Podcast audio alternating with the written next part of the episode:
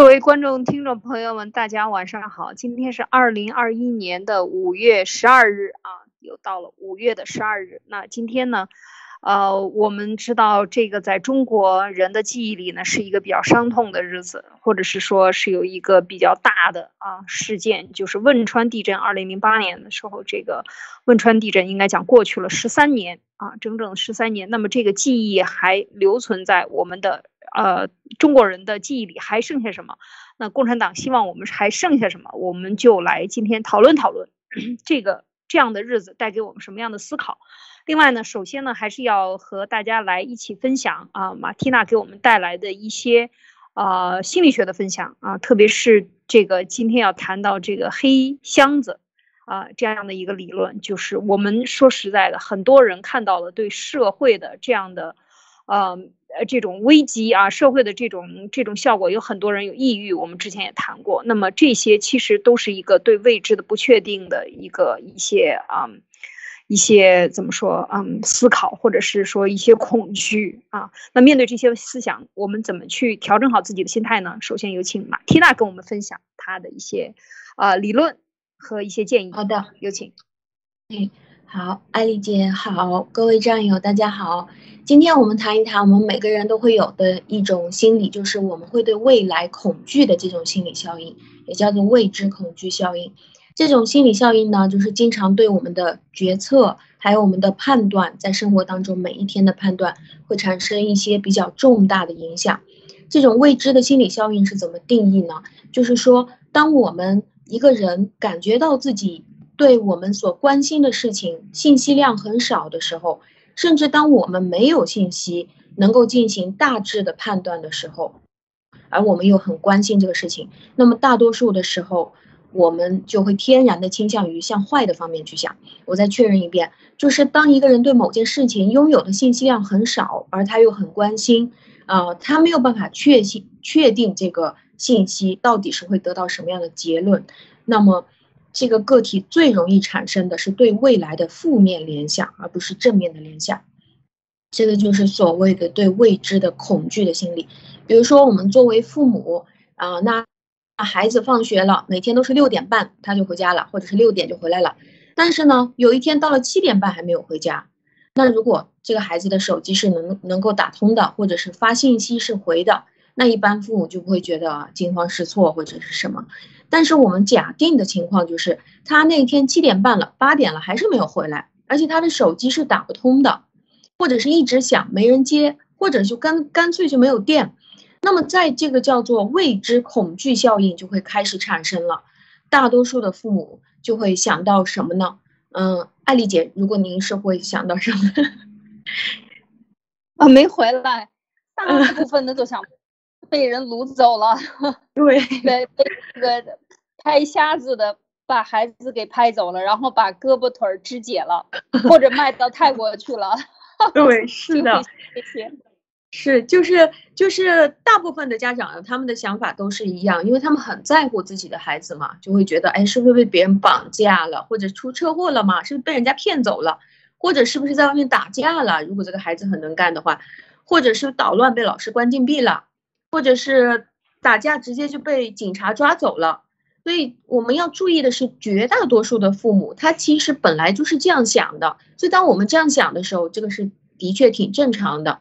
但是有人问说，那我们往好的方面想的这种父母有没有呢？比如说孩子一直都没有回来，然后你又联系不上他，你就想说，哎呀，是不是我孩子成绩太好了，老师把他叫到各个班级去给其他同学做督导去了？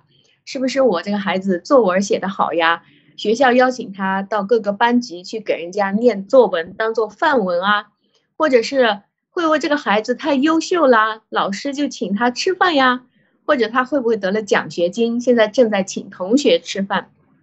当然这些都是有可能性的，但是这种专门往好处想的这种父母有没有呢？呃。它其实是非常少量的，就是极少数，比例非常非常低。那再比如说，呃，另外的一个例子就是，呃，当你的老公他跑到被派到广东东莞去出差了，我们都知道，这东莞这个地方是非常丰富的那种生活，那你就发现一个礼拜这个手机怎么都打不通啊，啊，一直打过去没有人接，但手机是通着的，他偶尔给你回个信息，而且冷冰冰的，就是哎，我正在开会。那么这个时候，作为一个妻子，大多数人啊，如果这个老公还要的话，都是往那种很坏的方向去想的，很少有人会往好的方面去想。比如说，哎呀，我这个老公是不是正在从事某一种公司的机密项目啊？他。我觉得他那个工程结束之后肯定会拿到一大笔的奖金。他既然那么重要，一直都在开会嘛，那我觉得他回来了肯定要给我们家里添车添房子都有可能。那像这样的老婆有吗？其实我觉得比例也会非常低。您怎么看呢？嗯，我觉得这个，嗯，确实是，确实是这样的。这个，尤其是夫妻之间，你你在外边工作时间长了，你晚上不回家了，尤其是比如说，呃，先生还行，如果是他的这个夫人，然后很晚了不回家，你想他这个肯定就开始想了，哟，你这出什么事儿了？你是不是被人半路 拍拍了？还是说你这个经商里边的你的谈判对手对你有不忿之想啊？啊，就各种各样的想法都会有了，就是，但但是想法基本上，尤其是像夫妻之间，想法无外乎就是出轨，或者是被别人勾引了，或者主动去勾引别人了，或者跟别人喝酒了，犯了戒了，等等，就是这些。我觉得这这是一个呃很正常的，就是大部分人我接触到人都是这样去想的。嗯，对，是的，就是这个就叫做。呃，对大多数的人来说，未来恐惧效应都是非常明显的。那我们对什么事情是不太清楚的呢？就是我们大家都能够有一个共性的，我们非常不清楚。那这样的事情，其中有一个，呃，就叫做未来。就是当我们想要知道未来到底要发生什么的时候，不管我们是属于爆料革命的战友，我们知道的东西非常前沿，而且非常细节，而且我们确定，呃，绝大部分我们看到的东西都是真实的。但是我们依然对未来，因，因为有太多的这个变数在里面，还有太多的各种各样的因素，特别是涉及到全球灭共的时候，你不知道哪个国家突然之间会发表什么东西，或者你也不知道到底是接下来发生热战啦，还是怎么样了，还是给他定了定了法律了，还是有人给他斩首，什么事情都搞不清楚。那么。对于大多数的人，芸芸众生来说，对于未来拥有的信息量是比我们的现在和过去要少很多的。那这个就会导致我们产生非常严重的这种未来恐惧的心理。所以，我们脑海里面往往想着的、预测着的，都是这种灾难。就像老公不回来去东莞了，就想着哎出轨了，找小姐去了。所以，很多人就会担心未来的东西，担心未来我的房子会会不会贬值啊？还有我自己会不会很快就得病啊？还有我的孩子会不会死掉啊？比如说这个成都的这个学校出现问题，那很多的家长觉得，哎，不能上学了，我的孩子会不会死掉？还有我的钞票会不会变成纸啊？啊，我父母会不会出现问题？老公老婆会不会再度出轨，或者是第一次出轨？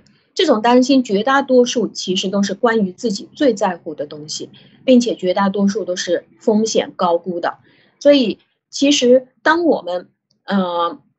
就这这个就像我想到说，我的我的同学，我们大家在大学毕业的时候，很多的时呃很多的同学，包括我自己，当时都在担心，就是你看到社会上面的这些比我们大几岁的这些人，大家都去结婚了，那我们就会担心说，我现在留在这个城市，房价那么高，我会不会买不起房子啊？或者呃，我会不会不能结婚呢？像我那么奇怪的人，然后呃。我的钞票会不会不够啊？连租个房子都租不起啊？工作会不会找不到啊？我的这种我的这种专业会不会很奇怪？但是当现在已经过去了那么多年了，我回头再去看看我们这些同学开同学聚会的时候，个个都有房子，每个都可以结婚，而且都找到对象，而且还有一些已经离婚了，又找到对象了，又去结婚了。那生孩子生了一个两个的，三个的也有。所以当时，当我们回想当年毕业时候的那种担心，其实是基本上没有什么太大意义的，但是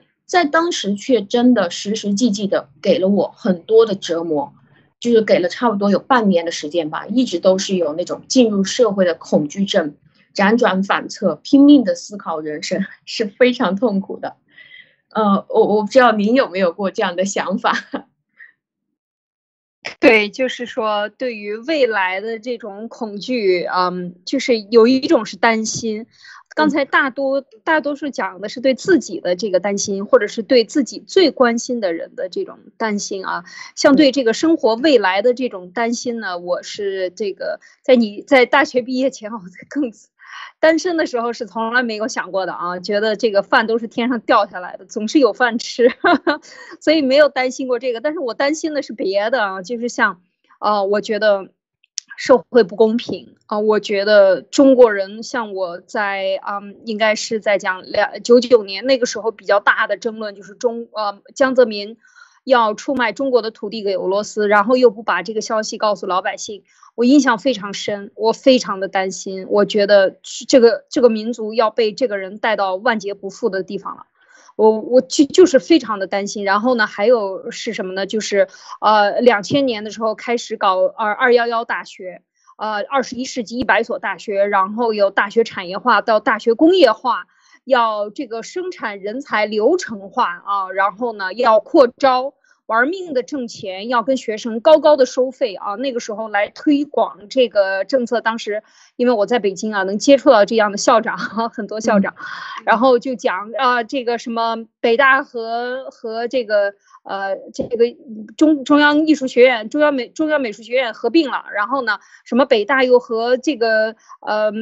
这个三院，就我们叫第的这个叫做三院吧，现在叫北大三院啊，就是说这个医院很大的，当时在这个呃北京航空航天大学对面，然后说要合并了，然后又变成非常超级大的大学，然后这样干。我说完了，我说这个东西已经开始走形式化了，我我我就是开始很很很担心。我说完了，中国的这个人才教育如果从大学开始搞的话，那它是一个一定是一个倒灌式的，因为你大学已经开始产业化了，那么你的中学也会产业化，然后你的小学也会产业化，啊，幼儿园也会产业化，因为他们都是要要。这你是未来嘛？那未来已经这样了，那我们要适应未来嘛？那肯定就是这样。我那个时候就是非常的恐惧，我觉得我到处去呼喊，人家都说我是神经病啊，就是不太正常，啊，就是我觉得完了，这个中国要开始走向完蛋了。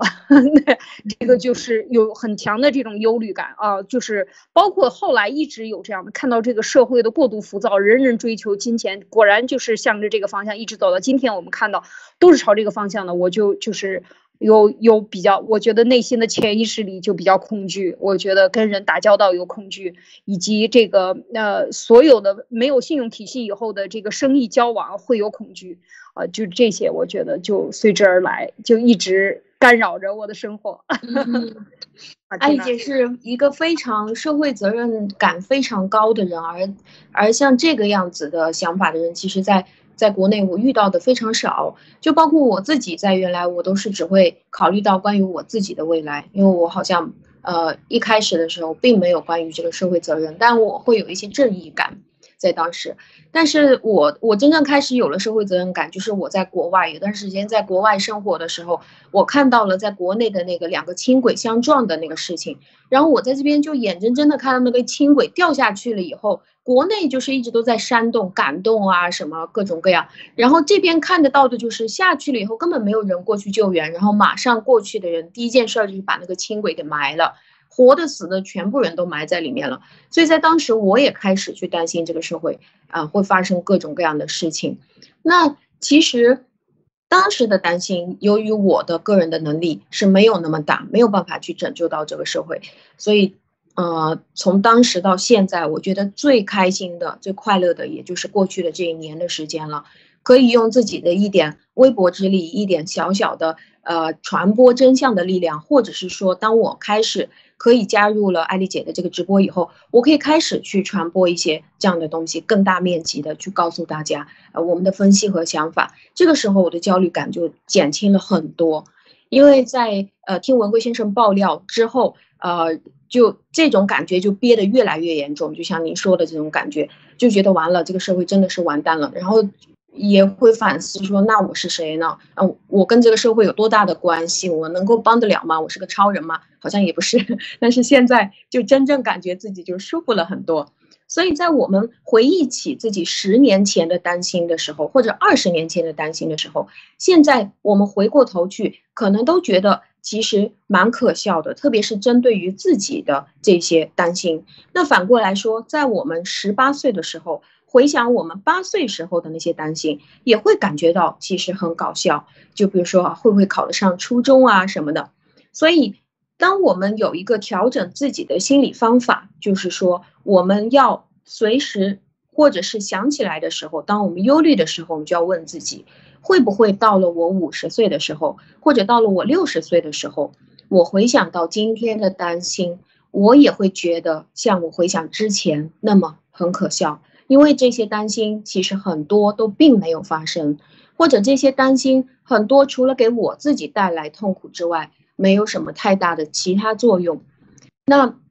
我相信，在我五十岁的时候，或者是六十岁的时候，我的答案有可能会像现在这个样子，很肯。肯定的，就是那个时候再想到今天的担心的话，可能只能想到就是当时已经努力了，那我就会放心了。如果当时什么事情都没有做的话，那我肯定就会后悔。那我现在能够做的事情就是尽量的去提高我的行动力，然后让未来不要那么难受。而担心是没有办法帮助我的，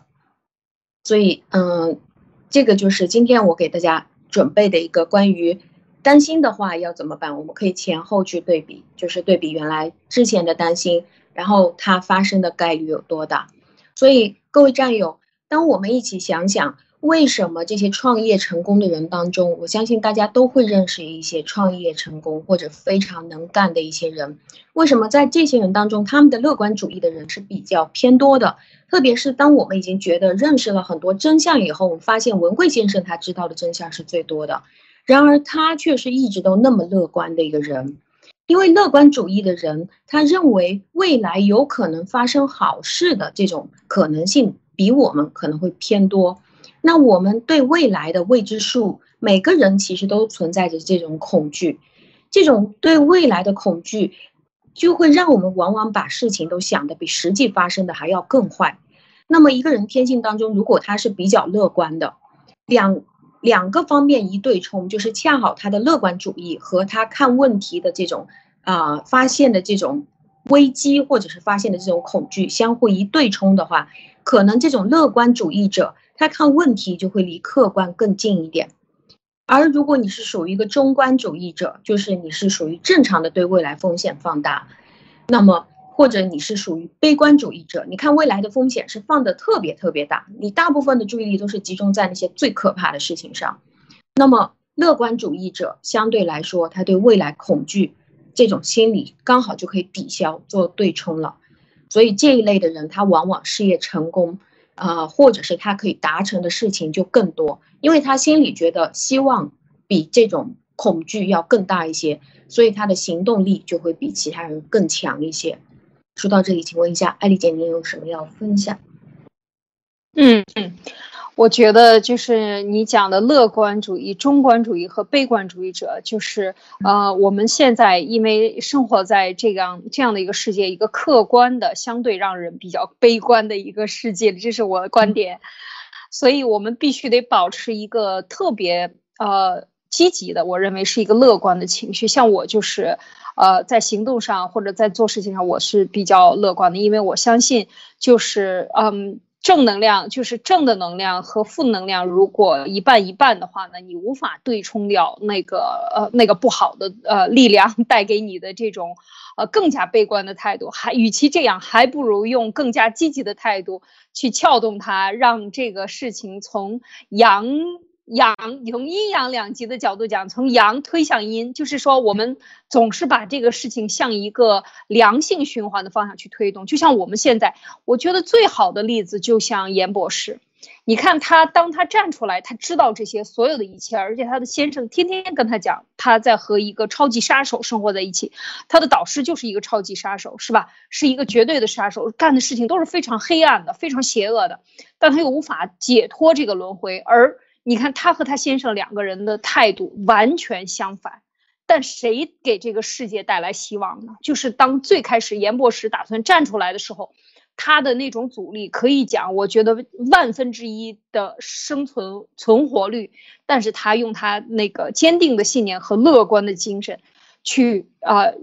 最重要，我觉得就是内心要相信，一定有正义，一定有神来管着正义啊！就是这个事情，我觉得特别重要。当你有了这种信念的时候，你那个力量是无穷大的，就是哪怕他一个人的力量都无穷大，可以撬动路德社。可以通过路德社撬动世界的媒体对这件事情的关注，然后把真相散播开。当然还有文怪先生，还有我们所有的战友的这个支持啊，这个传播。但是我就想他的这种。呃，这种乐观，当然这个是一个非常极端的例子，但是这个例子呢，我觉得就是来自于生活中的一个最简单的一一念啊，而这一念你日常里就是这样想的，所以很多奇迹往往就是在你的一念当中，而这个一念就是你的一个习惯，如果你能够把这个习惯相对的来把它这个做到乐观的，我觉得就。呃，就会产生非常巨大的这种正面的效应，好像一个轮子在在疯狂的倒退的时候呢，你突然间拿一个东西把它停住了，你断了你的一只胳膊，但是当它断了你一只胳膊的时候，它停住了，然后现在有更多的人去来推它往前走，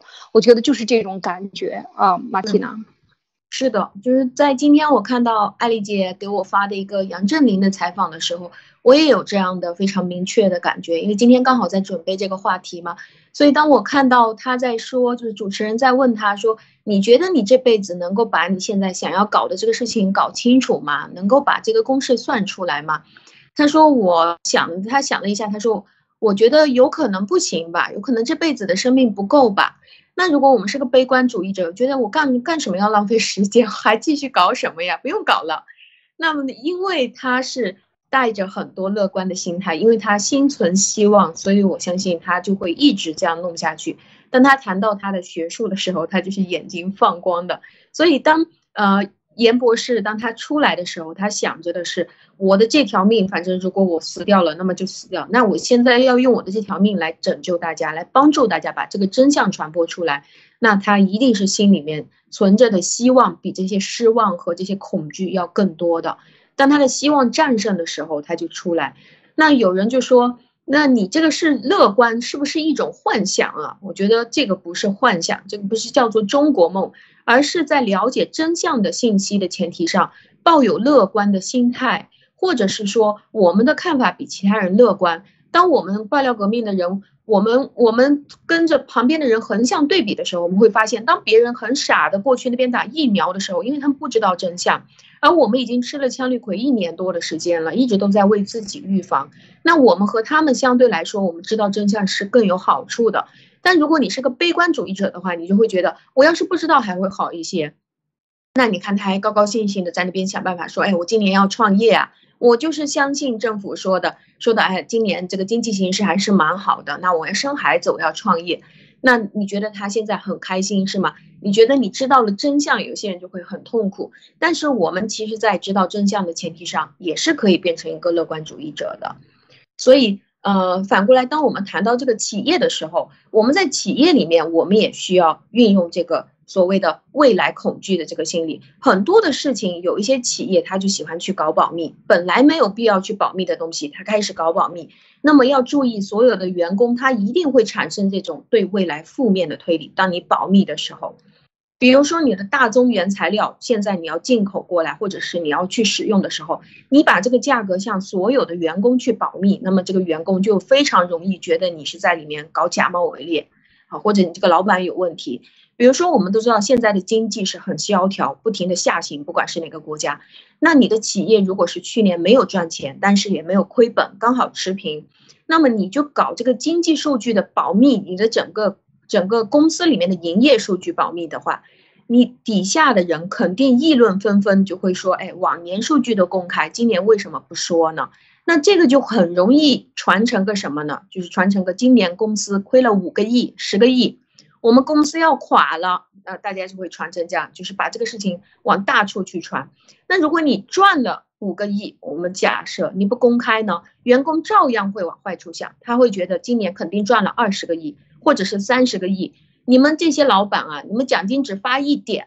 呃，只只给我发那么一点点，你们真的是坏透了。所以我们在企业管理当中，或者是在家庭相处当中，一定要把这种能够告知对方的未知的这种恐惧给他估计进去。所以我们尽量的去给对方提供一些真实信息，不要叫彼此不断的去猜。因为我们已经知道了，如果我给你猜的话，你肯定是往负面去猜，这个是大部分的人都会这样的。而且当我当他往负面去猜的时候，我也不能去怪他多心，因为这个是人之常情。所以今天要跟大家讲的就是，我们其实没有必要过度的去相信所谓的人无远虑，必有近忧。为什么呢？因为我们如果每天都在这样相信的话，我们就会每一天都很忧虑。然后我们拉长到一生来看，我们的这一生生活质量就太差了。同样的事情，我们用更乐观的态度，相信还会有希望。谢谢阿丽姐。嗯。确实是很有意思啊，就是说，其实他在这个讲，特别是企业里或者人群中或者家庭生活中，越是透明，越是没有这种权威感，越是没有猜忌。然后，如果刚开始他不明白，你可以慢慢的培养他，慢慢的教教你的另外一半，把他教会，让他能够看懂财务报表，让他能够懂得你在做什么。特别是那个住家的呃媳妇和那个出去挣钱的呃先生。那么这个最容易产生这种问题。那么其实就是要透明，双方透明就没有猜忌，没有这种猜忌就没有这种担心，然后呢就没有这种负面的。我觉得这个今天讲的这个是特别实际的一个生活中可能人人都会遇到的这样的一个场景，就是包括对你的孩子，我觉得我就经历太多了，太多次，呃，就是。过度担心啊，就是我家里人啊，比如说孩子玩玩忘了，然后呢，家里人就开始哇，满城满小区的找啊找啊找啊，然后就开始要报警了。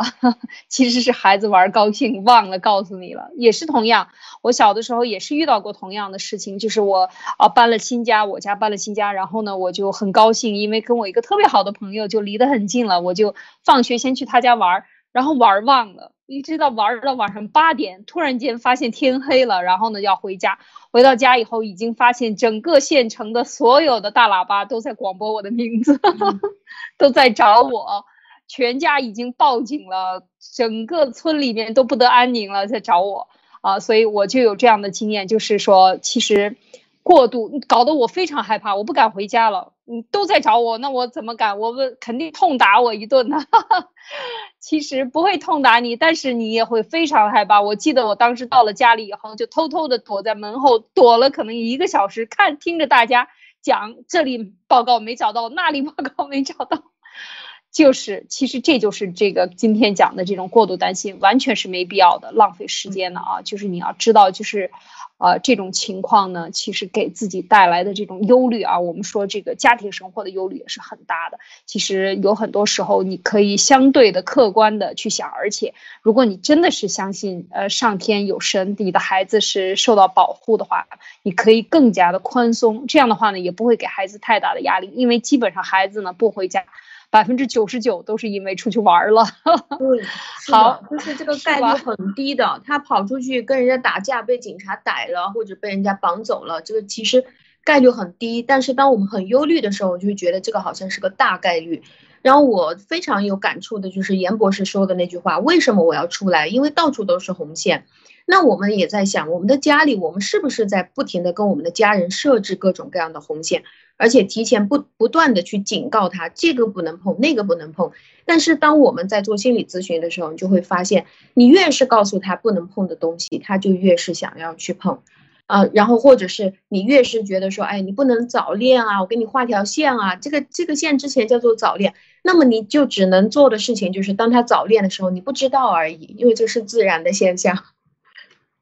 对，其实很多时候我们都是。没有更好的尊重这个客观事实，或者是说没有更好的跟他沟通好这这样的问题，就是跟家里人像孩子这样，你慢慢的，当你知道这就是客观事实，你承认也好，不承认也好，你自己可能也经历过那个时候的叛逆期，所以为什么你要拿同样的事情来让他形成一个轮回，不好的东西又在你的孩子身上上演了？与其这样，不如就断掉吧，从现在开始改变，是吧？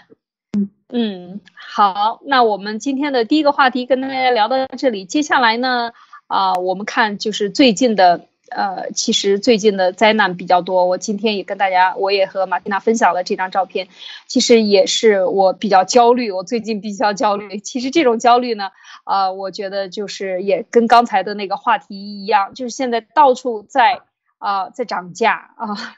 叫做现在的史诗级灾难大片正在发生当中啊，就是所有的这个钢铁厂、铝材料厂啊，所有这些铜厂啊，都在积极的参与到参与到这个史诗级的灾难大片的演出当中啊。领先主演就是芯片啊，铜和钢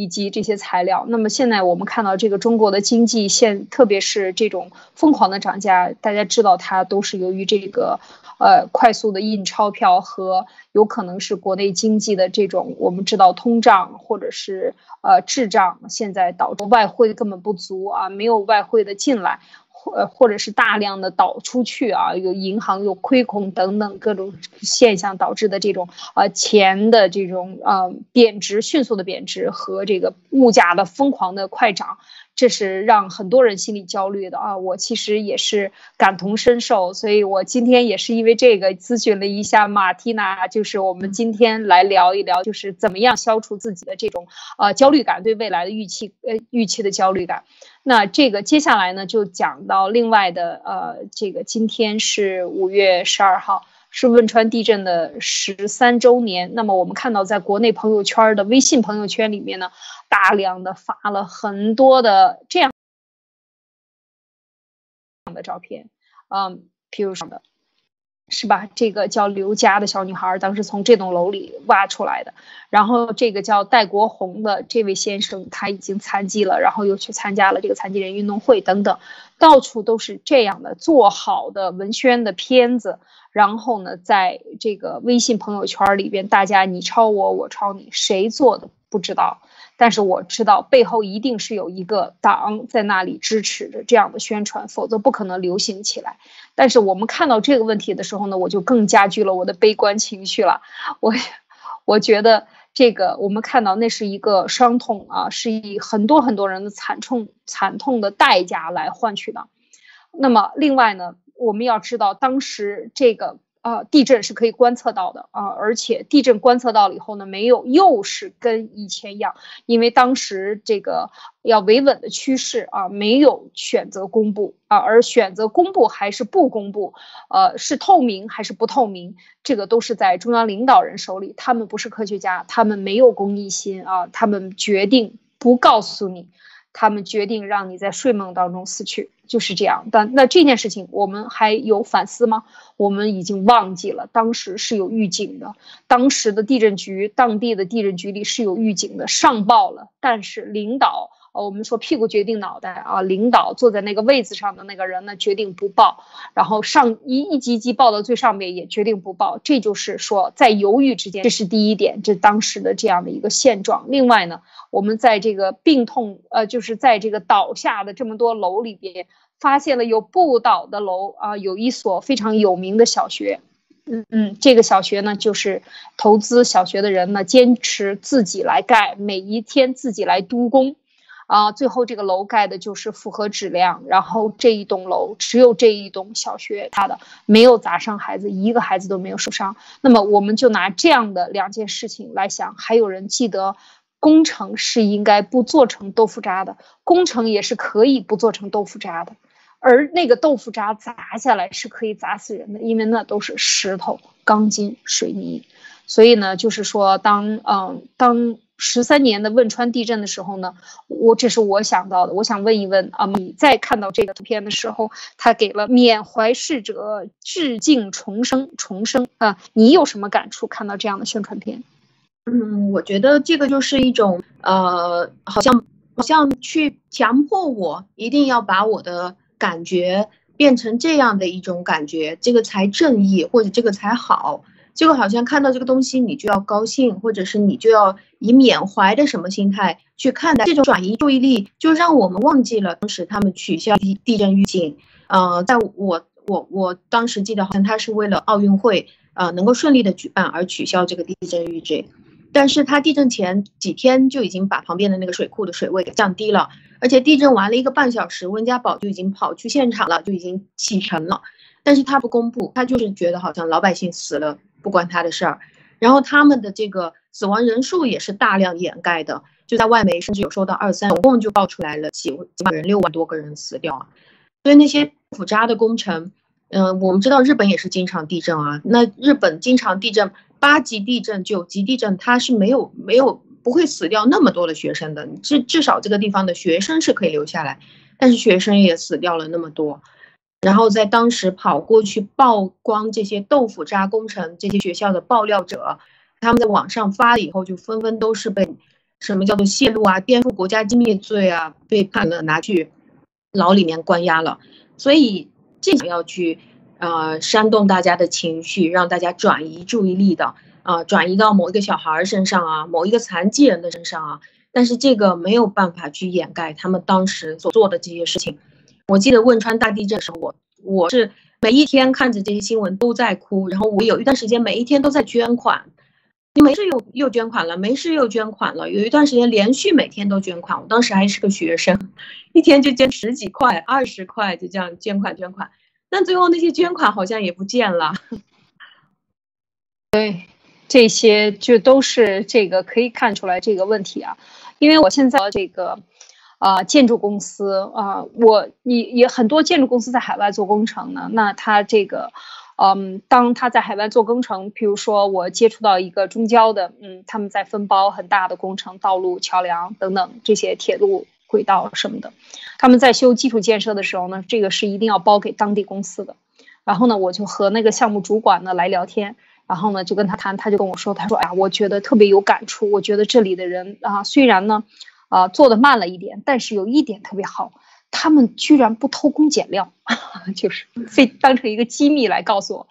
然后呢，说我说，嗯，是吗？你怎么发现的？他说我去看了，呃，比如说他们干的这个柱子啊，他们的混凝土里边怎么绑的钢筋，以及他为了质检的时候，他要切断一块儿，然后呢，混凝土柱子他来查里边的钢筋。他说基本上没有偷工减料，特别是钢筋混凝土的这个。呃，这个质量上是不会做做假的。他说，我觉得这一点啊，这些外国人还是就是说当地的那些，你别看他黑不溜秋的啊，有的可能是巴基斯坦的工人啊，或者是什么。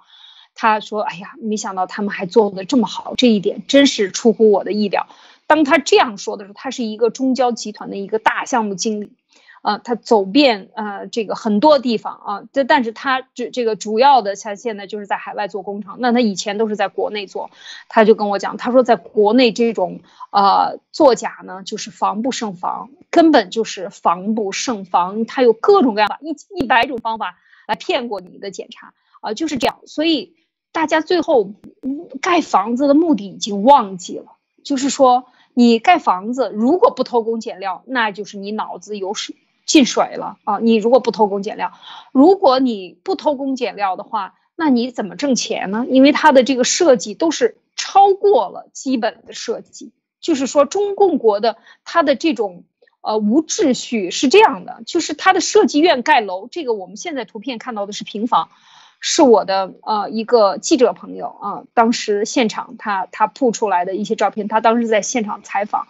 非常有感慨，在今天的时候呢，我看到他发了这个朋友圈，然后呢讲到了他当时采访的那些现场的这些场景。我看到这些破败的这些民房，它是一个良性工程。你盖房子的人已经忘记了你是在盖房子，你盖的房子如果质量不好，人人是可以死的。那设计房子，因为这种可能不需要那种特别好的设计院，但是设计院设计房子的时候呢，它是乘着一点三倍啊，就是说你你只要八级地震，你需要一啊这个百分之百就可以了，但是它又增加了百分之三十的那个钢筋度。他说，你看我设计的多好，perfect 是吧？完美完美的设计绝对不会出问题，因为问题出了。在我这设计出了问题，我就要承担责任。现在我不管了，我把它扔给建筑队。那建筑队他明明只需要一百根钢条，你现在给他让加了一百三十根钢条，那一百三十根钢条谁来买单呢？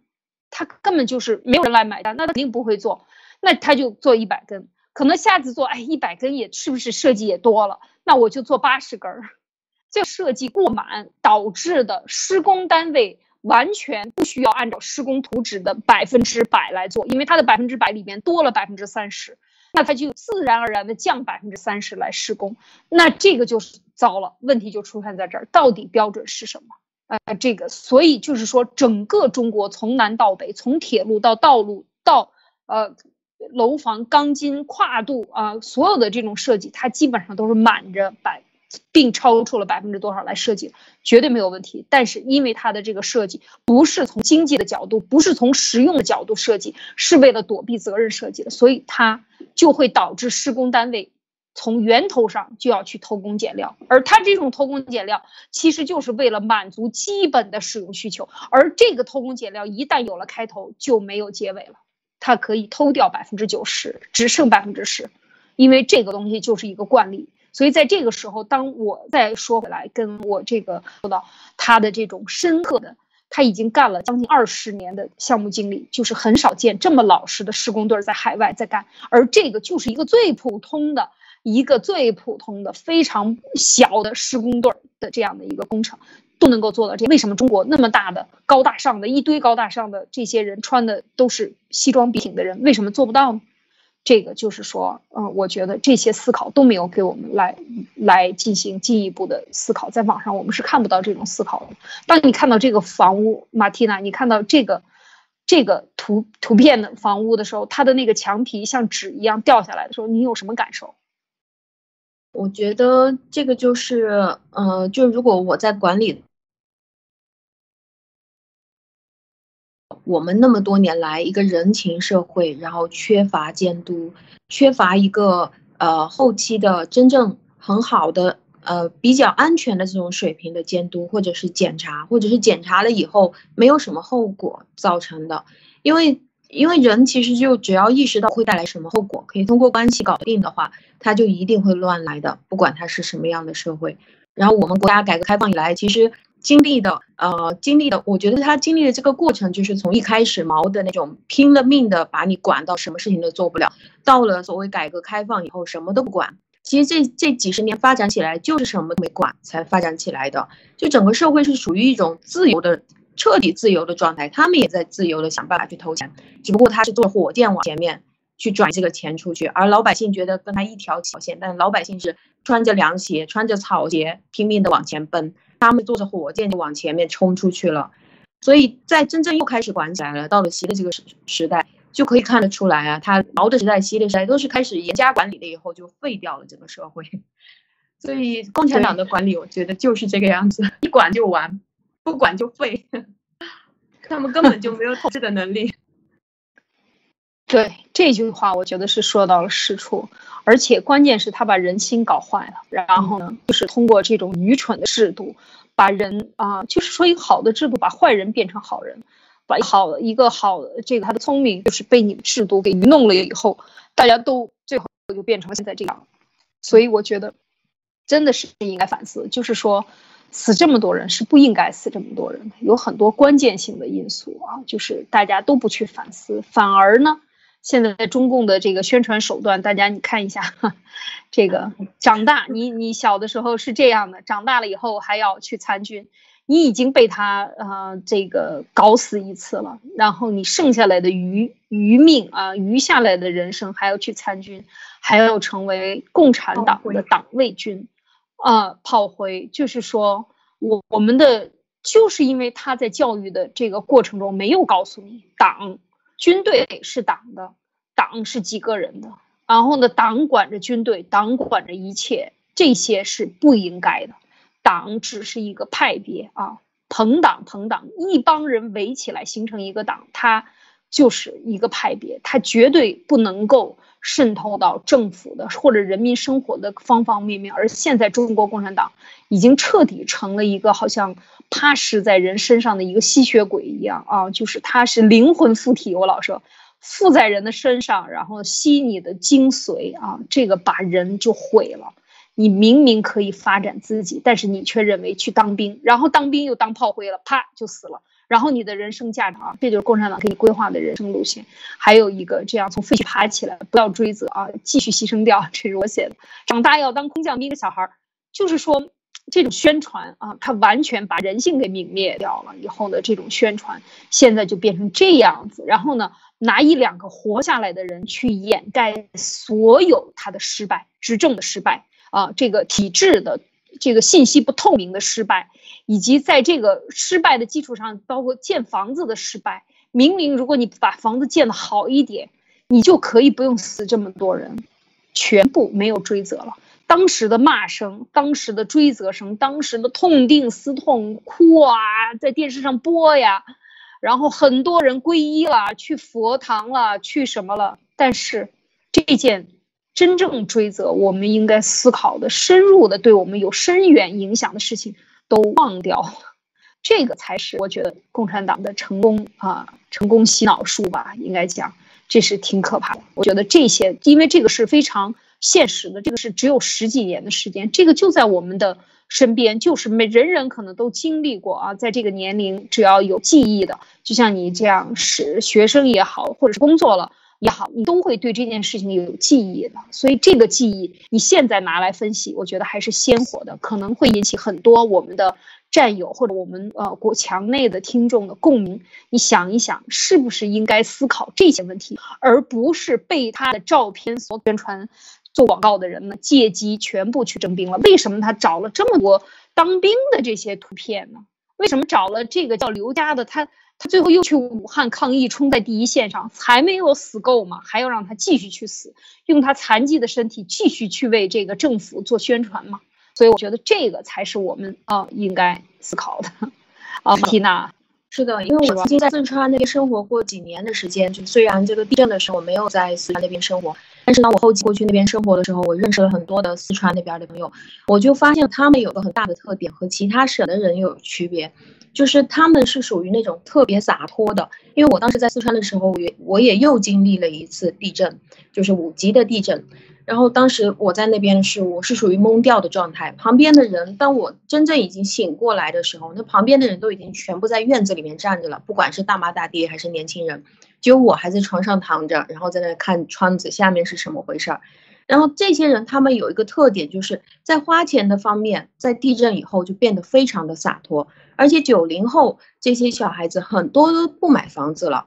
因为他们就认为。呃，很多当我跟他谈的时候，他就会问我，他说：“你觉得姐姐，你觉得房子是不动产吗？我们四川人觉得房子是动产哦，不是不动产哦。所以现在我干嘛要去 买这个房子呢？我现在就都把这些钱拿来吃的、穿的，嗯，反正有生之年能能把自己玩开心了就玩开心了。所以在四川，你在成都那边你会看到的就是比较多的这个同性恋，就是它比其他地方更加开放一些。”他也有大量的安全感不足，那很多人就是在一街上一对一对牵着，男生一对，女生一对，就是这样。然后呢，呃，每天就是舍得穿，舍得吃。那这个地方在灾后就变成了一个鱼啊，每个方面他就是要讲吃，需要讲穿，什么东西都舍得花钱。你看一个大学生，他一个月的工资四千多块钱，他可以每一次过去吃饭的时候几百块几百块，就就像是不要钱一样，他可以各种信贷贷款来吃饭。所以当地人就。